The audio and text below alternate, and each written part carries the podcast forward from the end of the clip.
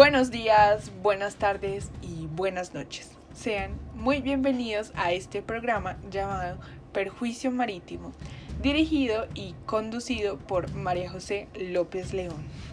Hoy voy a comentarles sobre el daño y las consecuencias que causa el plástico tanto a las especies marinas como al medio ambiente y por ende a nosotros mismos.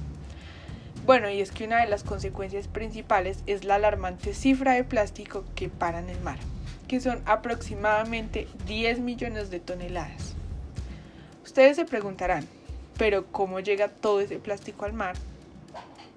Pues debido a que cada día se produce más plástico, ya sean botellas, pitillos, bolsas, platos, vasos desechables, entre otros, pues a medida que nos deshacemos de ella, esta puede acabar en vertederos. Pero debido a la lluvia y viento, los residuos pueden llegar a ríos y mares. Nada más y nada menos la cifra que llega a los vertederos es de un 79%.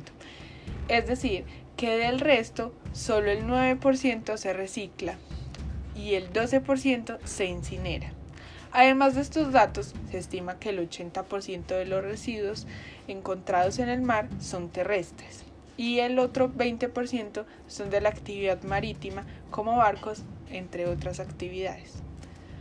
Ya que sabemos cómo el plástico llega al mar, podemos proceder a las consecuencias que éste trae.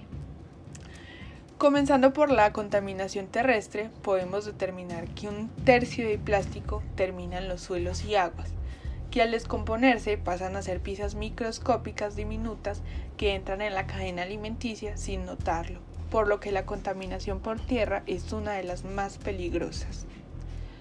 Seguida por la grave contaminación del mar, existen hasta 5 islas de basura en los océanos, contaminando seres vivos y lo más crítico es que se han hallado microplásticos en todos los lugares del océano hasta los hielos del Ártico. Después continuamos con la contaminación del aire, la cual afecta a nuestra salud y no le damos mucha importancia.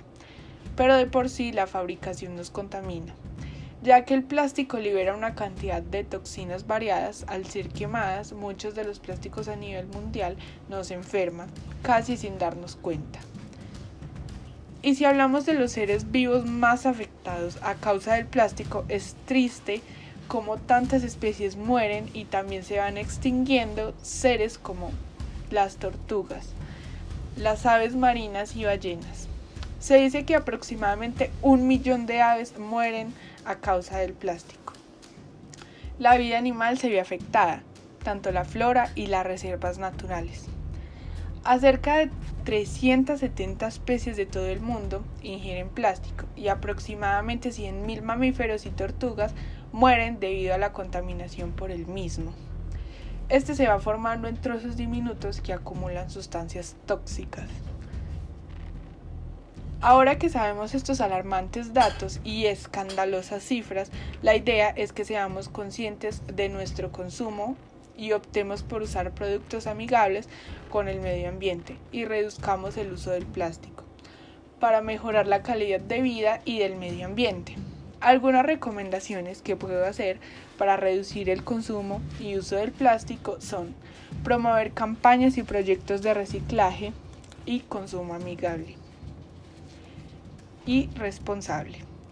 Evitar el uso de productos y envases de plástico lo más que se pueda, empezando por llevar la bolsa al supermercado, dejar de usar pitillos y envases plásticos reciclar, reducir y reutilizar son demasiado importantes.